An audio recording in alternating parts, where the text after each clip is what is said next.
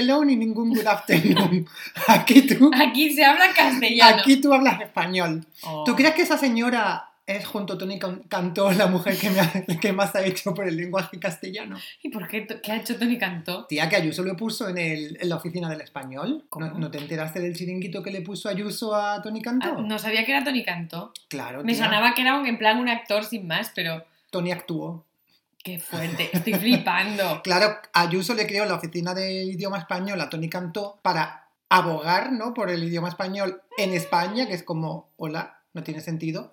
Además, Tony Cantó, quiero decir. Y Tony Cantó, que es, una- es un señor que no sabe ni hablar, y le puso ese chiringuito y ahí está él, él todos los días pues haciendo sus cosas en español, me imagino. Flipo. Ya, ¿eh? O sea, no doy crédito. Pero que además Tony Cantó era súper mítico de la época de UPyD. Hombre, claro, él empezó con Rosa y UPyD. Díaz, con Rosa Díaz en un PID, claro. ¡Qué fuerte! Y luego se fue a Ciudadanos y ahora está en el PP. Pues bien con- colocadito en el chiringuito. Aguantando. Es, es el pilar fundamental que sostiene este nuestro idioma, fíjate. Anda, mira, ¿eh? Ya. La siguiente, la RAE ya. Tú vas ahí y él te dice, no, no, no, no, no. Ni ningún hello ni ningún good afternoon.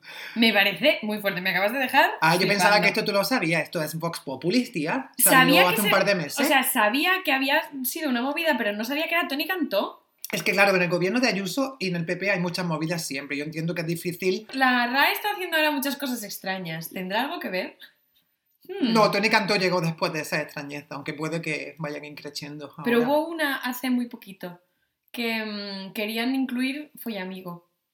en la RAE. pues mira, no me parece mal. Eso es Tony Cantó. ¿Tú crees que eso es una Sí. maniobra de Tony Cantó? Yo creo que sí. ¿Tú crees que es el infiltrado que su misión, infiltrado. que su misión era meter follamigo en la RAE?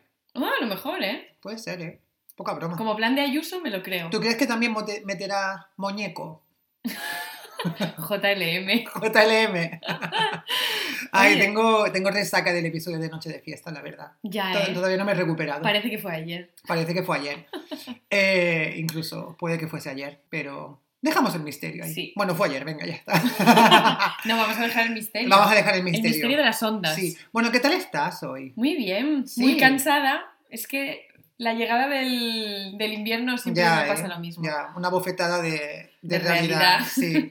La Cuando la gente habla de astenia primaveral, yo siempre pienso, "Uf, yo, sí, yo tengo en otoño mucho más que en primavera. Ya, es que Pero a mí mira. la, la astenia primaveral sí que me afecta bastante, me lo noto mucho, pero al final es una época del año en la que estás mucho más activo, pasas más tiempo fuera de casa, haces más cosas. Yo ahora muchas veces cuando estoy trabajando desde casa, termino de trabajar, son las 7 de la tarde y me quiero acostar Porque es de noche. porque es de noche y es como Claro. que tengo un bajón eh, de energía, de moral y de vivir, que, que- lo único que quiero hacer es hacerme una croqueta con una manta, tirarme en el sofá y esperar a que den las 10 de la noche para meterme en la cama. Totalmente. Sí, eh, pero bueno. Pero aquí estamos, antes. al pie del cañón. ¿Cómo? ¿Has dicho? O, que, o antes, las diez y media o antes. Bueno, yo he dicho las 10 por no decir antes, pero vamos, que hay días que es bastante antes que me meto en la cama a leer un poco y tal y cierro los ojitos cuando... venir. Y a verlas venir, vamos, pero es que cero vergüenza en, en reconocer eso. Haciendo quoting de nuestro episodio de, de Noche de Fiesta, te metes en la cama y como diría mi madre, aquí me las den todas. Aquí me las den todas, totalmente. ¿eh? Totalmente, pero por suerte sin Abelino. Nos metemos en la cama. Sí. Sí, sí, sí. Pero con Tony Canto. Siempre nos llevamos Tony Ah. Canto a nuestros sueños. Así que bueno, hoy yo estoy bien, ya que no me preguntan, me contesto Claro que te yo. pregunto. Bueno. Bueno. es que ya lo sabía. Ya lo sabía. Estoy bien, pero estoy un poco enfadado. ¿Por qué? Porque viniendo hacia aquí me ha caído una tempestad y A vengo muy mojado.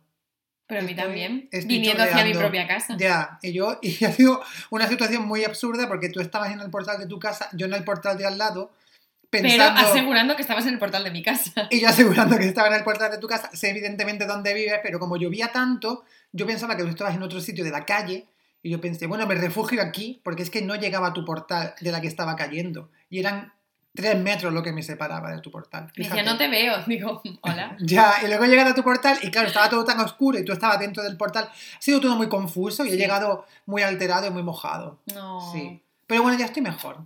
Muy bien. Me he metido medio tubo de Pringles ahora, entonces Claro ya estoy sí. bien. Eso lo cura todo. Eso ya lo sabéis. Eso y Tony Canto. Ay.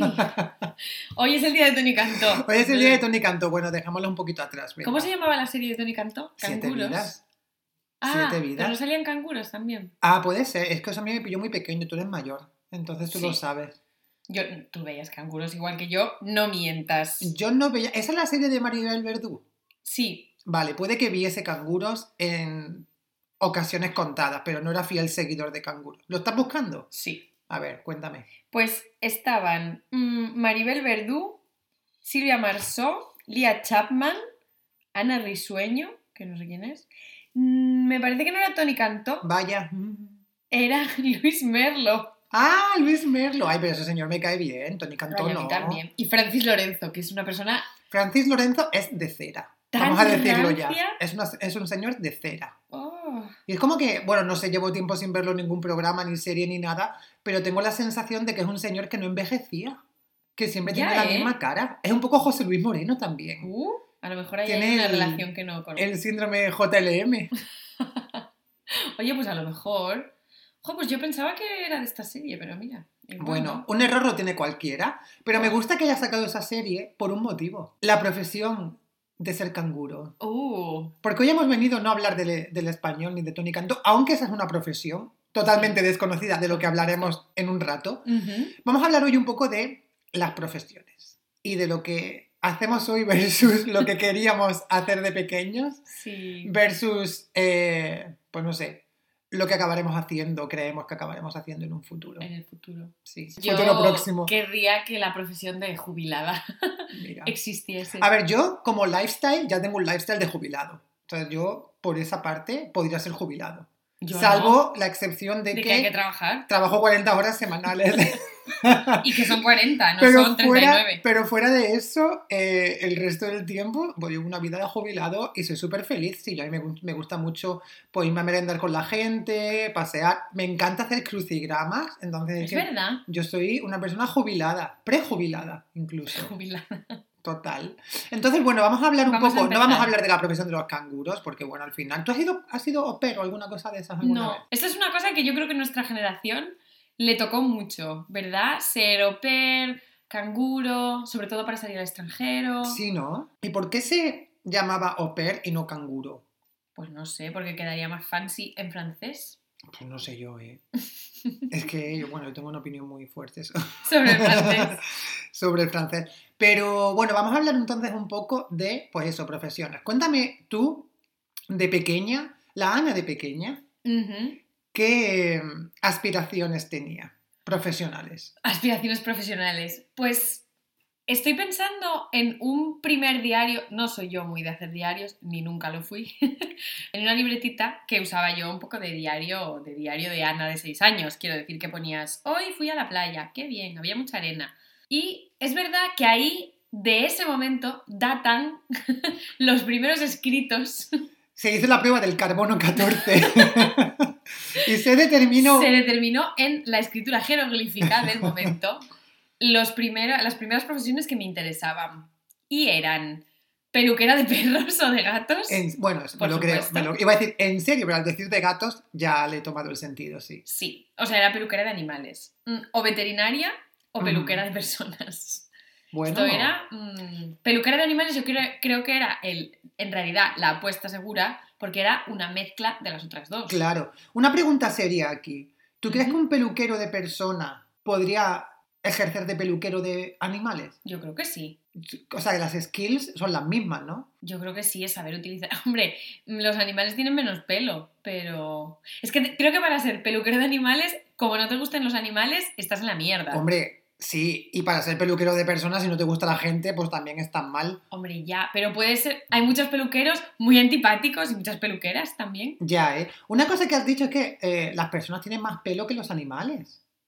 Hombre, hay- o el hay- pelo más largo. o el- Bueno, yo tengo dos pelos. Bueno, pues tú eres como mi gato, pero mi gato no va a la peluquería.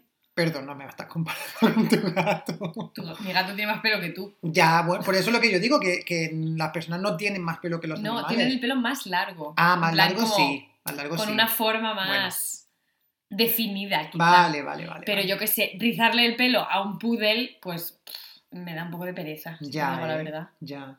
Nunca perseguí yo ese sueño de peluquera de animales, fíjate. Bueno, yo Luego- tampoco. Sí que tengo que decir que mi... Esto fue los primeros escritos, ya te digo, Mesopotamia de las profesiones. Pero luego, lo que sí que recuerdo además muy vívidamente, era que durante muchos años lo que yo quería ser era astronauta. ¿En serio? Oye, qué guay. Sí, sí. Mira, eso no lo había yo pensado de ¿En serio? como profesión. No, no, no, para nada. Pues yo quería ser astronauta hasta que ya, yo creo que a principios del instituto, muchos años, ¿eh? Ya te digo. Oye, Me Siempre me han encantado las cosas del espacio y me siguen encantando. David puede dar fe que muchas veces lo pongo a ver doy fe. las, los aterrizajes y los despegues de la NASA. Es verdad. Oye, pero eso fue súper guay, ¿eh? Sí, es verdad. Eso fue muy chulo. Lo hicimos solamente en, en homenaje a Elon Musk. Sí. Estábamos aquí Eso worshipping. no fue Perseverance la Sí. que vimos. Sí. Sí, cuando despegó. Me gusta que todas esas naves tienen el nombre de una cualidad del ser humano que lo lleva a investigar más o a saber más. Pensé que ibas a decir de una ex de Elon Musk. No, bueno, no lo sé, igual sí, ¿sabes? Perseverance. Pero había una que se llamaba, creo que era eh, Intuition, otra. Perseverance, otra Courage, ¿no? Courage, quizás, sí. O sea, que todos tenían como nombres así de, como de emociones que te llevan a, pues eso, a progresar, ¿no? Qué guay. Sí, la verdad que es muy chulo. Yo es que siempre fui como muy freaky de las cosas del espacio. Entonces, Mira. mi profesión de siempre, fantasma. No, astronauta. De profesión fantasma. No. Oye, qué guay, qué guay. O sea, hemos, tenemos peluquera de humanos y animales, veterinaria y astronauta. Qué ecléctico, ¿no? Ya, ¿eh? Bueno, tengo que... Eso, peluquera de animales era yo antes de salir al mundo de ir al cole, tal y cual. Luego ya, cuando, me, cuando empecé mi vida social, yo, desde que descubrí el tema del espacio, astronauta. O sea, tú dirías que tu vocación incipiente de pequeña era astronauta. Hombre, yo no lo calificaría de vocación, pero, pero era, me encantan las cosas del espacio y las leo muchas veces for fun. Bueno, eso está guay, que- está bien, está guay. Es- era más mi hobby. Muy bien, no, pero está guay tener esos hobbies, ¿no? Sí. Está guay. Lo que pasa que luego, ya estando en el instituto, descubrí que había que ser, o esto me dijo mi madre, mi madre es profesora de matemáticas, Vaya por delante. eh, me dijo que había que ser muy buena en física, que los astronautas tenían que saber, pues tenían que tener nociones de física. Y a mí la física siempre se me atragantó un pelín, Hombre, pero yo creo que tu madre ahí, que- ahí no te engañó, eso es cierto, ¿no? supongo, pero yo qué sé. Podríamos ya preguntarle a Pedro Duque. Porque ¿Sigue siendo ministro Pedro Duque? Yo creo que sí. Sí, ¿no? Sí, de ciencia no era. Sí. Y aparte de Pedro Duque, ¿hay otros astronautas famosos españoles? Pues no lo sé. Tony Canto. JML. JL. Bueno, Es verdad, JML. Es que yo también he dicho antes JML, es que es muy fácil confundirlo, ¿eh? Pues oye, con el currículum que tenía. Vaya verás, tarántula, sí. Vaya tarántula estaba Podría haber hecha. sido astronauta de la NASA. Vaya, lo que le faltaba ya. Tranquilamente. Y travesti. Y fantasma. ¿Y tú Ay. qué profesiones tenías así un poco eh, a en ver, tus horizontes cuando eras pequeño? pues que yo recuerde, eh, la primera sí que me viene a la cabeza. Claro, quiero poner un poco de contexto y es que de pequeño, yo creo que le pasaría esto a, mucho- a muchas personas de nuestra generación, que de pequeños quizás a lo que aspirábamos eran a las profesiones que asociábamos con el éxito. ¿no? Y con ser una persona decente, con un nivel de vida, pues, oye, cómodo, ¿no? Y que se asociaba, pues, una profesión de éxito, quizás también una profesión que contribuía de alguna manera, ya no te digo a la sociedad, pero bueno, que de alguna manera hacía el bien, digamos, Ok. ¿vale? ¿Batman? No te sigo. Necesito que me des un ejemplo.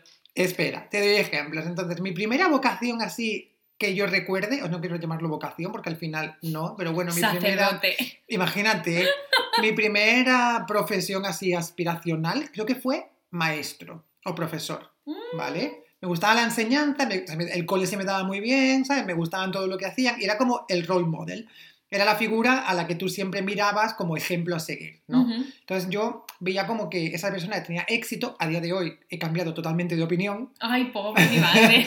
Claro, con todo el respeto por tu madre y el resto del personal docente, la labor que hacen, por supuesto, encomiable, pero es verdad que igual mm, a nivel de reconocimiento profesional en España, pues no es, no es la profesión a la que yo aspiraría. ¿Vale? Y para eso sí que tienes que tener una vocación real, porque Sí. si no, no aguantas. No, no, yo también lo creo. Entonces yo, eso se me pasó pronto, tengo que decir.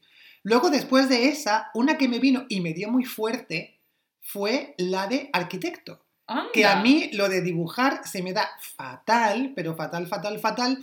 Pero es verdad que me gustaba mucho, eh, y me sigue gustando a día de hoy, ver fotografías de planos, de edificios, ¿sabes? Que no tiene nada que ver, por supuesto, con que se me dé bien diseñar o ser arquitecto, ¿no?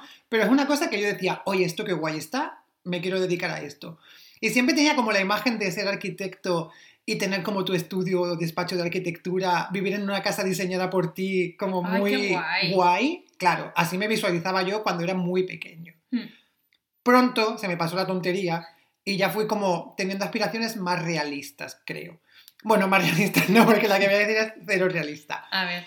La que se me quedó muchísimo en la cabeza durante muchos, muchos años fue periodista, pero no cualquier periodista que trabaja en un periódico. Vas a decir reportero de guerra, ¿verdad? No, no voy a decir Ah. reportero de guerra. Quería ser presentador del telediario. ¡Ay! Me encanta. Pero durante muchísimo tiempo, te hablo de a lo mejor desde los 7 a los 13 años o así, hasta el instituto, empezar el instituto, yo quería ser presentador de televisión. te ¡Qué fuerte! Me encantaba, presentador de telediario, perdón, no de televisión. O sea, me encantaba esa formalidad y para mí era gente que, claro, sabía de todo, estaban informados de todo, ellos te contaban las cosas. Entonces yo quería ser esa persona que te traía la noticia y a la que querías escuchar porque te estaba contando una novedad. ¡Qué ¿no? guay! Sí, sí. Luego ya, claro, eso se me pasó también porque dije, no tengo, tengo la cara, la belleza, pero yo mejor no tengo el aguante para estar en la tele. Y ya después de eso, lo que me vino también fuerte fue la rama de la medicina, pero un poco Ujú. más po- como lo tuyo como astronauta, un Sí. poco más interés y hobby que como realmente una profesión que me planteaba en serio. Simplemente pues por lo que tú has dicho, la física no se te daba bien, pues lo Sí. mismo me pasaba a mí que sí con la biología, que sí con no sé qué, que sí con no sé cuánto. Pues no, no era lo que a lo que yo podía aspirar. Pero es verdad que si hoy en día me preguntas cuál es mi profesión frustrada, diría que cualquier cosa en el ámbito de la medicina. ¿Pero tenías alguna dirección en concreto dentro de alguna rama? ¿Algo Mi que casa. te interesase? Irme a mi casa. No, algo que te interesase. No, me interesaba mucho concreto. la investigación, no, Ah, no ser médico de paciente, ¿sabes? De estar en una consulta o de operar de como. JLM hacía en su sala de operaciones de, De neurocirujano. Exacto. No, era como más investigación de laboratorio, de investigar enfermedades, de curas, de vacunas y de todo esto. ¿sabes? Era un poco, Mm. pues, investigación científica y de, pues, ir a congresos y de no sé qué y de no sé cuándo, ¿sabes? Ok, Era era un como poco también el glamour, ¿verdad? El glamour y el backstage de la medicina, ¿sabes? No estaba yo en el frontline atendiendo a pacientes y operando, sino como investigando y desarrollando cositas. Sí, Ok. sí, sí, Ah, esto es interesante. sí. Y ahí ya, ya me planteé y dije, bueno, ¿qué puedo hacer con mi carrera Esto ya era el momento decisivo. Claro, y ya en ese momento pues ya me fui a lo, lo más parecido a medicina, que fue estudiar traducción. Y me pasó igual. Pero yo creo que esto es una- un momento muy interesante en la vida de todo adolescente. Sobre todo en la vida de los adolescentes de la generación guay. A ver. Esto, mm, totalmente. Porque, claro, llega un momento en el que tú tienes, pues tus. mm, eres pequeño y tienes como todo tipo de inputs de todo tipo de profesiones, pues lo que hacen tus padres. Mira, yo ahora recuerdo que mi padre mm, trabajaba en, en un departamento que en ese momento era como súper pionero, que era. I más D, y trabajaba en soluciones sostenibles, y a mí en ese momento me parecía súper cutre. Y Oye, mira pero es ahora, un trabajo súper guay, ¿a ¿no? que sí? Mira ahora, mm, con lo importante que es la sostenibilidad, Hombre, antes era un poco como el que hacía Corporate Social Responsibility. ya. Uno que estaba ya, ahí de adorno. Ya, ya te entiendo. Y yo en su momento no lo consideré como nada que tuviese futuro Ujú. y me interesaba a mí el tema cero patatero. Y fíjate, ahora? claro, es que no Ahora se me sabe... interesa mucho más, la verdad. Exacto, y fíjate que en ese momento tu padre era una persona pionera trabajando Ya en ves. ese sector, ¿sabes? Ujú. Y seguramente la gente que trabajaba en ese sector sí que veía la proyección de futuro, A lo mejor sí. O era obligatorio, también en muchas, en muchas industrias, era obligatorio tener un CSR Hmm, y los que hacían I más D hacían sostenibilidad como podían hacer Ya, ya, ya, naves espaciales, quiero decir. Cada uno de lo suyo. ya. Así que yo en ese momento, mira, no lo, no lo vi. Qué, qué fuerte. Esto es un, un tema interesante porque nos puede llevar a- al siguiente punto a tratar, que es eh, profesiones que han ido surgiendo con el paso de los años. Porque Claro. tengo la sensación, claro, yo solamente he estado en un mercado laboral que es, pues, los últimos 10 años a lo mejor, ¿no? Yo no sé cómo han evolucionado las profesiones en los últimos 30 años, ¿vale? ¿Qué profesiones había o no había, o cuáles eran punteras y cuáles no? Pero es cierto que tengo la sensación de que en los últimos 10 años han surgido muchísimas profesiones nuevas. Claro, todas las que han surgido de la digitalización. Todo lo que hacemos nosotros Sí. no se hacía hace 10 años. No, claro que no. no. Todo lo que está construido alrededor de. mm, Sí, al final de, de los productos digitales y de los productos y de las apps, etcétera, no existía. Cuando Claro. nosotros. Me atrevería a decir cuando nosotros empezamos a estudiar. Pero ya no te hablo solamente de profesiones que están ligadas al proceso de digitalización, sino también de profesiones que han ido surgiendo con la evolución del mercado laboral y con la evolución incluso del tejido corporativo. Véase, todos los cargos que hay, pues como tú has dicho, de Corporate Social Responsibility, todos los cargos que hay de Company Culture, todos los cargos que Ah, hay bueno, dentro del mundo dentro de, incluso de HR, exacto, de Diversity, Inclusion and Belonging, que esto, por ejemplo, Claro. en la empresa en la que yo trabajo hay un montón de, de personas que se dedican únicamente a hacer programmatic management de diversity, de, Claro, pues qué te digo yo, sí, de sí. culture, de tal.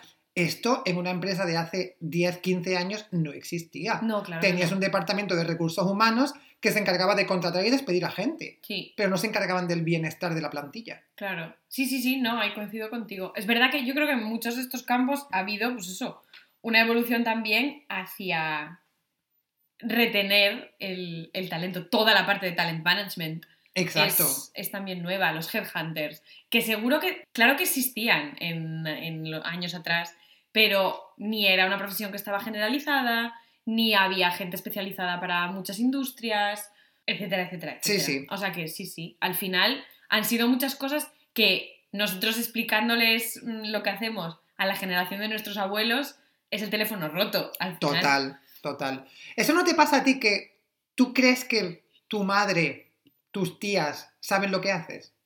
Sí, pero yo creo que en mi caso es más fácil de explicar. Mm, Sí que es verdad que cuando yo, yo trabajé muchos años en marketing y cuando trabajas en algún canal específico de marketing o para productos específicos de marketing, como Sí. puede ser product marketing o canales, pues CRM, eh, email marketing, mm, yo qué sé, newsletters, performance marketing, explicar esas cosas como tan intangibles y además tan ligadas al mundo digital, a la generación de mis padres, no. Que fíjate que no has dicho ni una palabra en español en Claro. todo eso. Marketing de emails. Bueno, ya quiero decir, lo puedes trasladar de alguna Sí, manera, sí. pero al final, cuando te pones a explicar uh, ciertas profesiones, inevitablemente utilizas palabras en inglés. Y eso a tu interlocutor, persona de, pues no sé, de la generación de los boomers o de la generación X, la tiras para atrás. Claro. Hombre, pero yo, por ejemplo, a mí me pasaba cuando trabajaba antes mucho en, en comunicación, pero en comunicación al consumidor, vía newsletters, por ejemplo. Claro, explicarle a alguien al que le molestan las newsletters, porque la generación de nuestros padres no está acostumbrada a que se haga se hagan anuncios Ya. vía newsletters, ni sabe lo que es un life cycle, ni mm, sabe lo que es un programa de retención de clientes. Lo único que ellos piensan es spam. Spam, spam, spam. Y fíjate que eran ellos los que estaban más expuestos al cold marketing al final. Claro. Pues imagínate explicarles a ellos, sí, pues mi equipo trabajamos definiendo la comunicación de esos emails que nadie lee y que son spammy as fuck. Bueno, pero al final también está eh, el, el factor de que esos emails tú no se los mandas a una red de contactos masificada, que tú tienes una segmentación detrás y que tú eliges quién va a recibir esos emails porque ya tienes cierto, cierto interés en lo que les vas a cortar. Sí, ya, creo que al, al nivel de la segmentación no, llegamos a llegar ninguna Bueno, vez. ¿ves? Pero claro, son cosas que para su día a día eran completamente, sobre todo antes, completamente irrelevantes. Yo, por ejemplo, claro, mi madre empezó a comprar online hace relativamente poco, que te diré, 8, 7 años, 6 a lo mejor. Sí. Entonces, todo este tipo de productos le parecían una locura. Que van entendiendo cada vez más, pues, todos los trabajos o todas las profesiones que se crean alrededor de crear una app, por ejemplo. Sí, pero mm, yo no creo que vean tampoco como la funcionalidad final. Ya, te entiendo. Incluso a mí, personalmente, hay profesiones con las que interactúo o con las que tengo más, a las que tengo más exposición y a día de hoy tú me preguntas qué hace un, no sé, product manager o qué hace un, ¿sabes? X. Sí. Me costaría explicártelo porque es que no lo sé, ¿sabes? Claro. O sea, es que no, no te sabría decir exactamente. Puedo tener una idea un poco general, pero seguramente esté sea demasiado high level y esté, diste mucho de la, del día a día y la realidad de esa persona. Claro, pero es que al final con las profesiones actuales pasa una cosa. Y aquí me gustaría dar un momento, un paso atrás, porque claro, me refería antes a ese momento decisivo en la vida en, lo que tú tienes, en el que tú tienes que decidir qué estudias. Sí.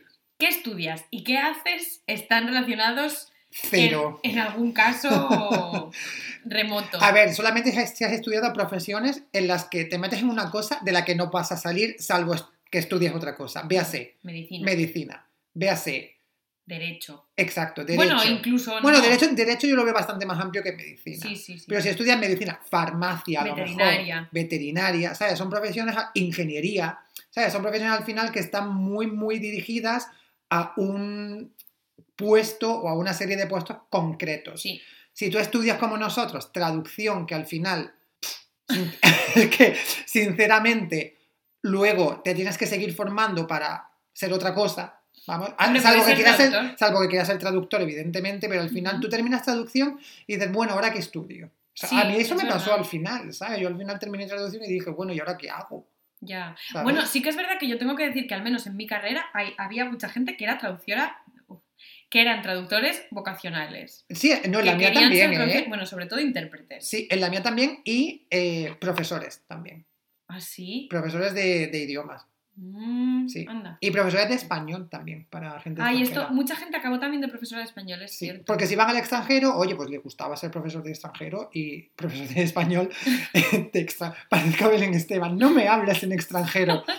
Em, y, oye, pues mira, pues una salida profesional bastante guay, ¿no? Si al final es Mm. lo que querías hacer. De hecho, yo empecé así, en mi, yo empecé con una beca eh, dando clases de español en Estados Unidos, quiero Es decir verdad. Que al final yo sabía que no era lo mío. Pero fíjate qué cosa que mi vocación o mi profesión inspiracional y ambiciosa, no sé lo que digo, pero fíjate que, pero fíjate que de pequeño mi primera profesión a la que yo aspiraba era ser maestro y luego fue mi primera profesión de verdad, un poco, ¿sabes? Era la enseñanza, yo estaba dando clases de español, entonces sí. al final estaba relacionado y pronto me llevé la hostia de decir, es que esto yo no es lo que quiero hacer, Ya, ¿sabes? claro. Sí, sí, sí, al final yo creo que el riesgo con muchas profesiones vocacionales, que son como muy cerradas en salidas, es que mm, lo pruebes Claro. laboralmente hablando y digas, ostras, pues no es lo mío. lo Claro. mejor". No, te iba a preguntar solamente que, como has dicho, has dado un paso atrás y has vuelto al punto en el que tienes que decidir qué carrera estudio. Eso es algo que también es interesante porque con los años han surgido, pues, vías de estudio nuevas, carreras nuevas y tal, pero siempre hay una serie de carreras, ¿no? Que están más cotizadas en ese momento, ¿no? Sí. Entonces, en la época en la que nosotros estudiamos, ¿recuerdas cuáles eran las carreras que todo el mundo quería estudiar porque eran las que más salidas tenían? Sí, claro. Todas las ingenierías, sobre todo en Asturias, siempre tenían como muchas salidas.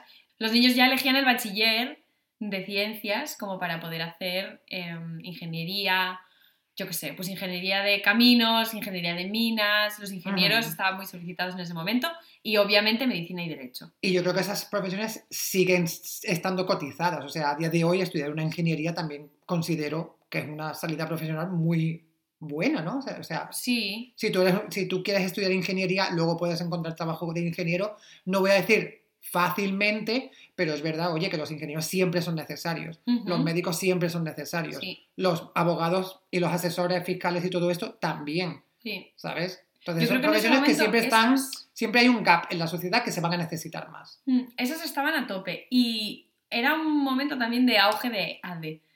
Que Ah, había mucha fíjate. gente que se quería meter en ADE, pero para ADE, por alguna razón, siempre ha habido muchas plazas. Sí, Entonces la gente o lo ofrecen en muchas universidades o no sé exactamente cuál era la razón, pero no tenía como una nota de corte mm, extrema como medicina, sobre todo en Asturias, que creo que es la, la nota de corte más alta de España. Wow. En, yo recuerdo también carreras como eh, comunicación audiovisual, Ah, es verdad. publicidad, que recuerdo que esas carreras eran como, Estaban un poco hype. estaban un poco hyped y mucha gente las quería estudiar porque eran como dinámicas, ¿no? Que al final eran muy adaptables a diferentes profesiones, Ujú. ¿sabes? Porque publicidad, pues bueno, podía ser copywriter, podía ser publicista, podía ser... pues, Pero no en sé. su momento había- no había copywriters como tal, o sí. ¿O era una Bueno, no, que creo que- como más... em, Puede que sí que los hubiera porque al final... Sí, pero como copy creativo. Sí, copy creativo, exacto. Sí, no copywriter como traductores. No, Porque yo esa no, profesión no. la descubrí mucho después. Bueno, no lo sé, igual sí que existía, pero al final yo creo que yo también entré en contacto con esa profesión mucho años después, sí. Pero copy creativo sí. Copy claro. creativo, claro, dentro de la la rama de la publicidad. Yo en esto es que estaba pensando una cosa y tengo dos preguntas para ti. Una era la que te iba a hacer antes, que era, en muchos casos, cuando no hay una decisión vocacional, ¿cuál es la decisión que hay detrás de escoger una carrera? ¿Cuál fue la tuya en tu caso? Yo lo tengo muy claro, ¿cuál fue? Es que fíjate que para responderte voy a, voy a decir una cosa y es que yo estudié traducción por semivocación, porque de, de- de- en esa época yo tenía claro que quería ser traductor, traductor, intérprete, porque yo luego me especialicé en interpretación además, Anda, mira. que luego yo hice un año extra para estudiar Uh, interpretación, clásico. ¿sabes? Y de hecho estudié interpretación de, de inglés y luego de alemán también, Tira la copa. que yo es que invertí muchas horas de mi vida en esa facultad. Entonces yo estudié esa carrera por vocación. ¿Qué pasa? ¿Sabes el, motivo por el que se me fue, La pues no sé, vocación. se me fue la vocación o se me fue marchitando un poco la vocación? La gente, fíjate. Porque creo que en traducción la gente que había era bastante tóxica. Ah, sí. Y yo como que me fue, durante, durante el paso de los años, yo iba dándome cuenta de que yo no quiero estar en contacto con esta gente o con este tipo de persona que es ambiciosa, tóxica, Mm. ¿sabes? No, te- no- no tenía la sensación de compañerismo, no tenía la sensación de ayuda, ¿sabes? Tenía la sensación de que Mm. eran, era gente un poco tóxica, ¿vale? Anda. Tengo bastantes amigos de la facultad, pero es verdad que a nivel personal bien y luego muchos, pues yo no sé, eh, a nivel profesional pues a lo mejor no puedo estar, no estoy de acuerdo con X cosas, ¿no? Entonces yo creo que el- el- la relación con la gente y esa toxicidad que yo veía hizo que se me fuese yendo un poco la vocación. ¿vale? Entonces, ¿qué te lleva a tomar la decisión? En mi caso traducción fue vocación, en el caso de otra gente, yo diría que si no tienen una vocación clara, seguían más por lo que hace el grueso de la población, en plan, qué carreras son asequibles ¿Qué barra... está hyped? Sí, está hype, pero también son asequibles barra lo suficientemente flexibles para Sí, que no me tenga que razón, encastillar en un, en un pilar del mercado laboral. ¿no? Esta fue un poco mi razón. Y yo creo que otra es, ya que voy a invertir tiempo y esfuerzo haciendo algo que no sé si realmente es lo que quiero hacer, quiero irme a lo fácil. Puede ser. Yo es verdad que, claro, yo te decía que lo tengo muy claro porque tengo muy claro el momento en el que alguien me preguntó. Yo estaba en primero de bachiller y no lo tenía en ese momento nada claro lo que iba a estudiar. Yo además, claro, cuando, te- mm, cuando tienes que elegir el bachiller, yo por supuesto siempre elegí lo que me daba un poco más flexibilidad. No sabía si quería hacer filosofía, a mí siempre me encantó, además la filosofía. No sabía si quería hacer geografía para hacer algo relacionado con meteorología, no lo sabía. Yo estaba pensando, bueno, ingeniería ya sabemos que no, fuera. A lo mejor me hace falta la física, con lo cual me cogí física, pero no hice el, el bachiller de ciencias. Yo, lo que ya tenía claro era que las ciencias y yo no íbamos a ir por el mismo Mm. camino. Pero recuerdo que una amiga de mi madre me, me lo preguntó, yo a lo mejor tenía 15, 16, y me dijo, pero no, ¿no te has parado a pensar qué quieres estudiar de carrera? Tienes un año y medio para decidir. Y le digo, pues que cada día pienso una cosa distinta. Y me dijo, ¿qué se te da bien? Y es una pregunta que creo que no se hace lo suficiente. Oye, llevas mucha razón ahí. A los, a los adolescentes. Sí, sí, llevas muchísima razón. Porque es un poco lo que ahora escuchamos todos los días en nuestras reuniones de trabajo, sobre todo, pues eso, si eres lead, si tienes gente en el equipo, etcétera, animarlos a que lo que se llama en inglés, en inglés building on strengths. Y es una cosa que yo creo que con los adolescentes no se hace. En plan, ¿qué se te da bien? ¿Se te dan fatal como a mí mm, la física y la tabla periódica de los elementos? Pues no le digas al niño o al chico que tiene que ser ingeniero Ya. por cojones. Ya, no le metas física por cojones Claro. en el currículum, ¿no? Exacto. O mm, dale un poco la oportunidad de que dentro de todas las carreras que hay, haya algo que a lo mejor le guste mucho hacer.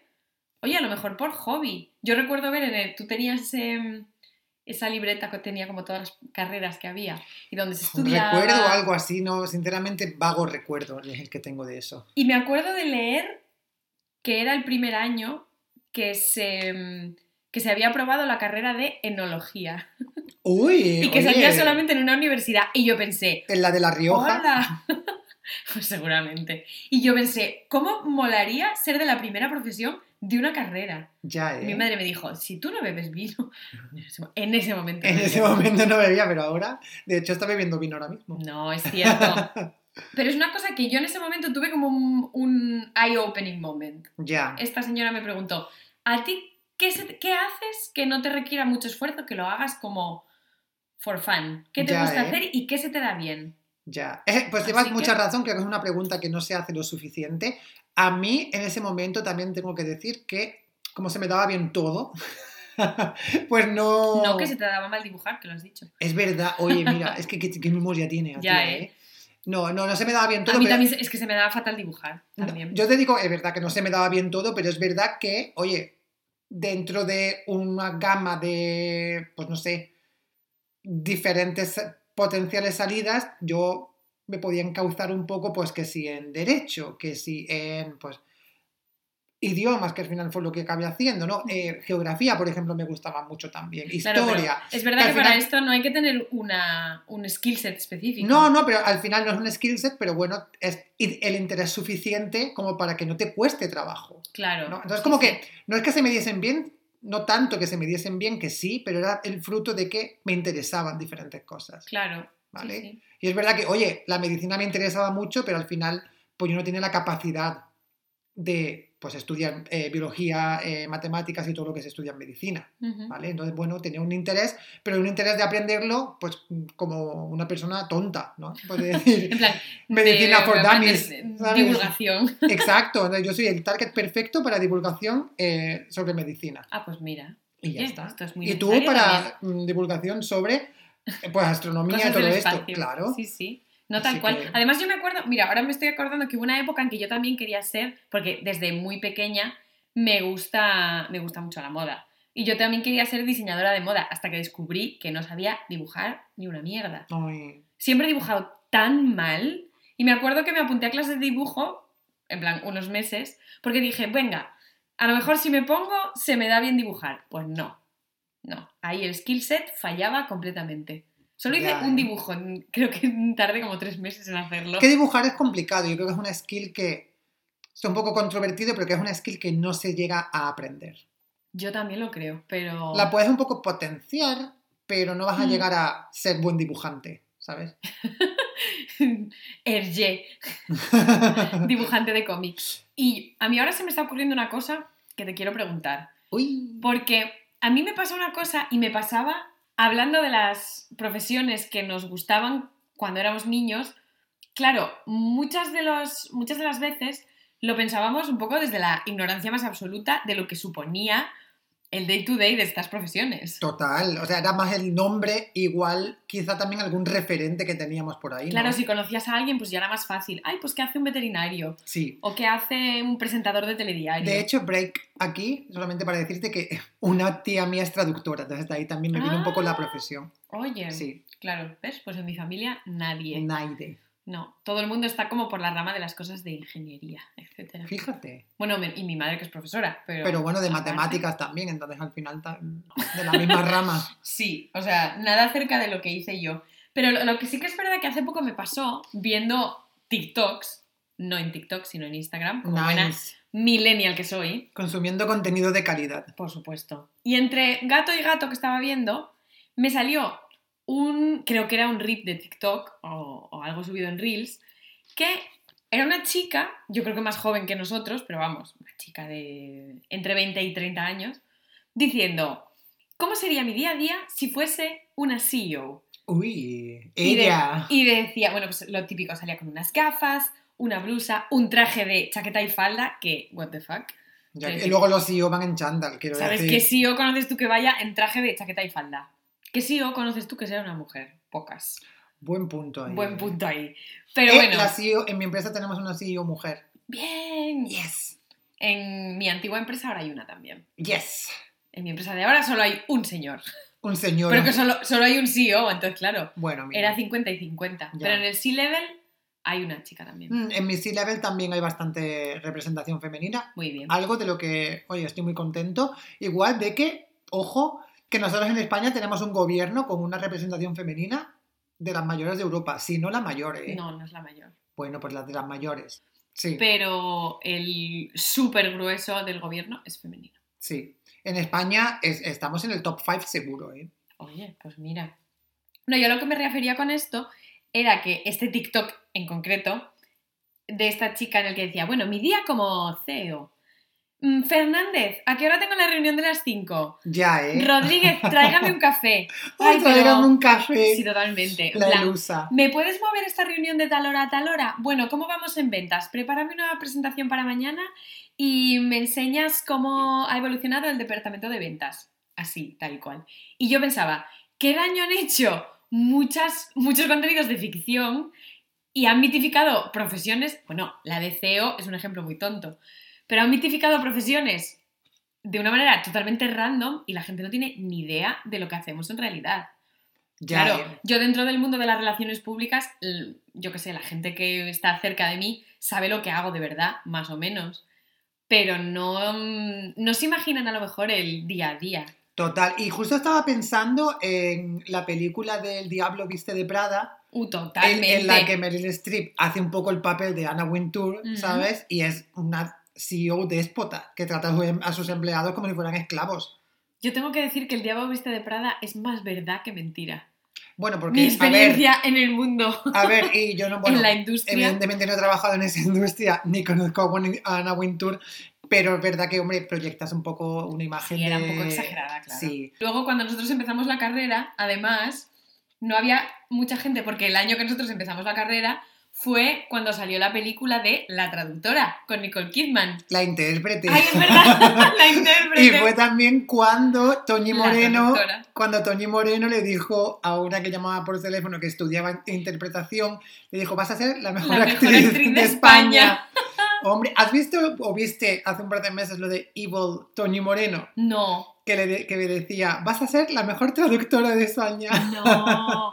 Me encantaría. Lo pusieron en Twitter, sí. Pues claro, yo recuerdo hablar con uno de mis mejores amigos de la carrera que decía, yo vi la intérprete, no la traductora, vi la intérprete y dije, esto es lo que yo quiero hacer en el futuro. Y yo, ¿el qué? ¿Ser Nicole Kidman? Ser Nicole No Kidman entiendo. en una película a la que te han pagado 12 millones de dólares. Para. Nunca la he visto esa película.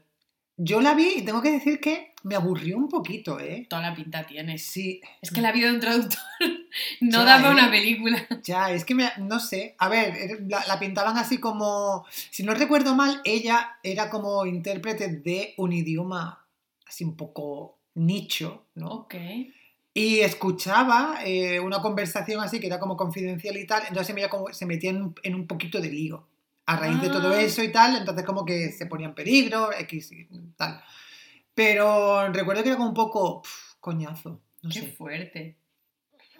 No sé. Y mira nunca- que, que- oh, Nunca me, nunca me atrajo. Sí que tengo que decir que hay una película que, como buena lingüista, me encantó, fue La Llegada. Ay, justo estaba pensando en esa, sí, de Arrival. con, sí. el, con toda la historia que hay detrás del lenguaje Era muy chula. tal, Esa peli también me gustó a mí mucho, sí. Hablando de mm, cosas que pueden pasar en el futuro, ¿ves? A mí esta profesión me gustaría tenerla. Intérprete, pero de mm, lenguajes alienígenas. Lenguajes no codificados. Uh, me encantaría. Ya, ¿eh? Descifrar código. Sería súper guay. Sí, ¿eh? ¿Sabes que leí hace poco que la primera que descifró el código Enigma fue una chica polaca? Anda. Antes que los ingleses, Mm. que están los que salen en la peli de Enigma Sí, sí. Code. Oye, qué guay, ¿no? Sí, sí. Fíjate. Pero hablando de estas profesiones que puede que existan en el futuro, ¿tú qué profesiones crees que no se han inventado todavía, que a lo mejor dentro de unos años tenemos que reciclarnos laboralmente Mm. y ponernos a aprender cosas nuevas? Creo que, bueno, sin duda en el ámbito digital, ¿no? Van a salir, van a salir más profesiones que hoy en día no existen. Pero sí que es cierto que creo que va a haber más profesiones que se desarrollen en eh, el ámbito social. Mm, sí, yo también lo creo. Más que en el ámbito digital, que creo que, bueno, va a seguir existiendo una evolución laboral, ¿no? Va a haber más, va a haber más puestos de trabajo, va a haber más eh, necesidades que tengan que cubrirse con, pues eso, eh, puestos que a día de hoy o profesiones que a día de hoy no existen. Pero creo que en el ámbito social va a haber bastante más movimiento por eh, urgencia, más que otra cosa. Porque es verdad Sí. que creo que, pues que si desigualdad, eh, que, pues no sé, el clima, por ejemplo, también, ¿sabes? Eh, el desarrollo urbanístico, ¿sabes? Creo que hay un montón de cosas que son más del día a día, ¿no? Que, que afectan más al día a día nuestro y Hmm. somos, somos más conscientes de ellas que a lo mejor pues desarrollar, desarrollar una app o mantener un software, un software y tal. Entonces creo que va a haber más profesiones en el ámbito eso, social y en más humano que en el ámbito tecnológico. Sí, puede ser. Sería mm, el mundo ideal, la Sí, verdad. la verdad Yo sí que es sí. verdad que no creo que de momento vaya a explotar la burbuja del software y del development en ningún momento cercano. Desgraciadamente para mí, porque yo no sé mm, codificar nada. Ya, ¿eh? Si no, no estaría aquí haciendo este podcast. Hablando de idiomas y de código ahora, es que eh, saber generar código es básicamente es aprender un idioma. Más o menos. Pero la gente que son developers y mm, son buenos coders no tienen mucho que ver con los lingüistas. Ya, ¿eh? También te lo Eso digo. es cierto. eso es Por lo menos con los que yo trabajo, que es gente mm, un poco especial. Bueno, es que los lingüistas, depende de quién, también, También, son un poco asociales y un poco especiales, sí. Sí. Sobre todo los que hacen como teoría. Uf, Como no puedo, teórica, no puedo, total. no puedo. Es que, a ver, yo, evidentemente tiene que haber investigación en todos la- los ámbitos de la vida y en todas las ramas, todas las disciplinas académicas necesitan su investigación. Claro. De acuerdo. Ahora, ¿cuántas veces se ha dicho una palabra en un telediario y cómo esa palabra, a lo mejor su significado ha ido evolucionando? Te lo pongo porque eso lo vi hace poco en una tesis doctoral ¿En de alguien que compartió un plan, cómo la, la evolución de los significados eh, se iba, iba desarrollándose ¿no? en los medios de comunicación. Ah, esto es muy ¿vale? interesante, la Que- verdad. que es interesante, evidentemente, pero a ver, eso lo único que hace es codificar ¿no? y, y documentar una realidad, ¿sabes? La investigación científica está creando cosas Depende. al final. Yo aquí no estoy de acuerdo contigo, fíjate. Me gusta que no estés de acuerdo, pero que Sí. yo, sé, que- yo sé que al final, porque yo sé que en el fondo no llevo razón. Lo, lo- lo que pasa es que es verdad que yo, como científico frustrado y como investigador médico frustrado, defiendo mucho esa, esa rama de la investigación, por Ah, encima de la es- investigación humanística. Yo creo que, creo que son dos aspectos muy importantes que tienen que ir en paralelo. Totalmente de acuerdo. Sí. Y además, digo más, la investigación lingüística es súper importante para aprender muchas más cosas sobre el aprendizaje. Y creo que el aprendizaje es algo que se ha estado muchos años estu- estudiando de una manera científica y creo que tiene mucho más que ver con cosas adquiridas a través de, pues por ejemplo, la neuropsicología, el lenguaje, el bilingüismo, cómo aprendemos. cómo- Totalmente. O sea que esa parte, que a lo mejor no es tan científica, dota de significado a muchas de las investigaciones más científicas. Totalmente. No, y, y escuchándote, es que no te voy a quitar la razón, porque sé Hombre, que, claro es, que que, no. es que sé que la llevas. Pero yo además que hice un poco de research cuando estaba estudiando en discourse analysis, en análisis del discurso, es súper interesante ver cómo se usa en, por ejemplo, en política y también en enforcement, en- es decir, en derecho, en leyes, cómo las leyes se codifican de una manera X, pero luego no se cambian, pero se tienen que cambiar, porque al final la palabra X o Y tiene un significado,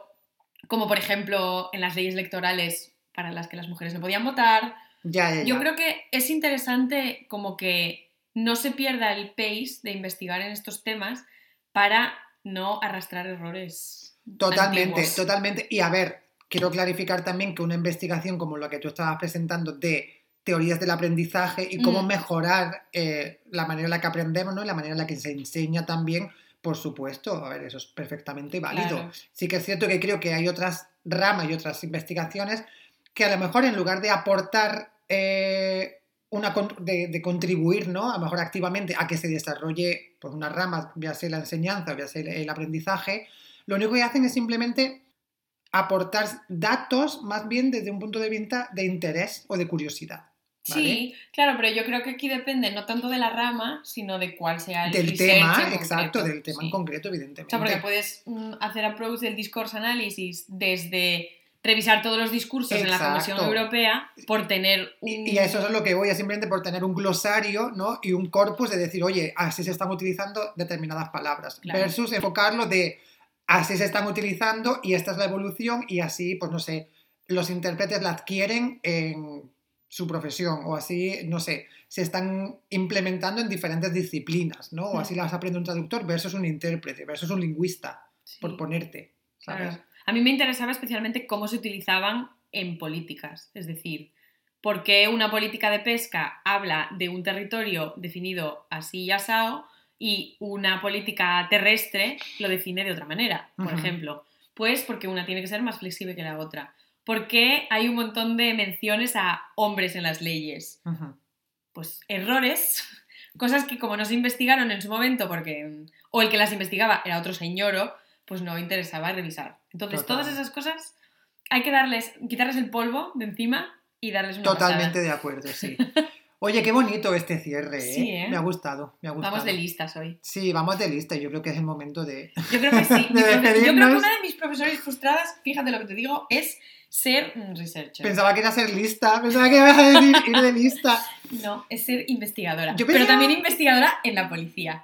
Pero esto lo pienso Uh, ahora. Eso también, ¿eh? Eso también es una, una profesión de, de los últimos años que me he dado cuenta de lo guay que es, ¿eh? Yo creo que en el día a día, fíjate que es otra que yo también creo que es un- está un poco mitificada. Puede ser, sí, puede ser que, que no esté un poco conozco a ningún, a ningún detective. No, yo conozco, a un- bueno, fíjate que es un ex compañero de carrera, ¿En serio? otro traductor eh, frustrado que ha acabado de, no es investigador, es como Detective. detective no sé qué en el cuerpo de Policía Nacional, Qué o sea, él es policía. Uy, pues mira, tenemos deberes. Lo- le vamos a preguntar qué tal es. Y si alguna vez os metéis en líos, pues nada, contactadme, que yo tengo, tengo un topillo ahí metido que nos puede sacar de un apuro. Entonces, bueno, aquí lo vamos a dejar, chicos, que ya está bien por hoy. Contadnos y- qué profesiones queríais ser de pequeños. Exacto, ya nos Y en qué os habéis convertido, que seguramente no tiene nada que ver. Nada que ver. Pero bueno, esperamos que seáis igualmente felices de lo que erais de pequeños. Nos vemos la semana que viene. Adiós. Chao.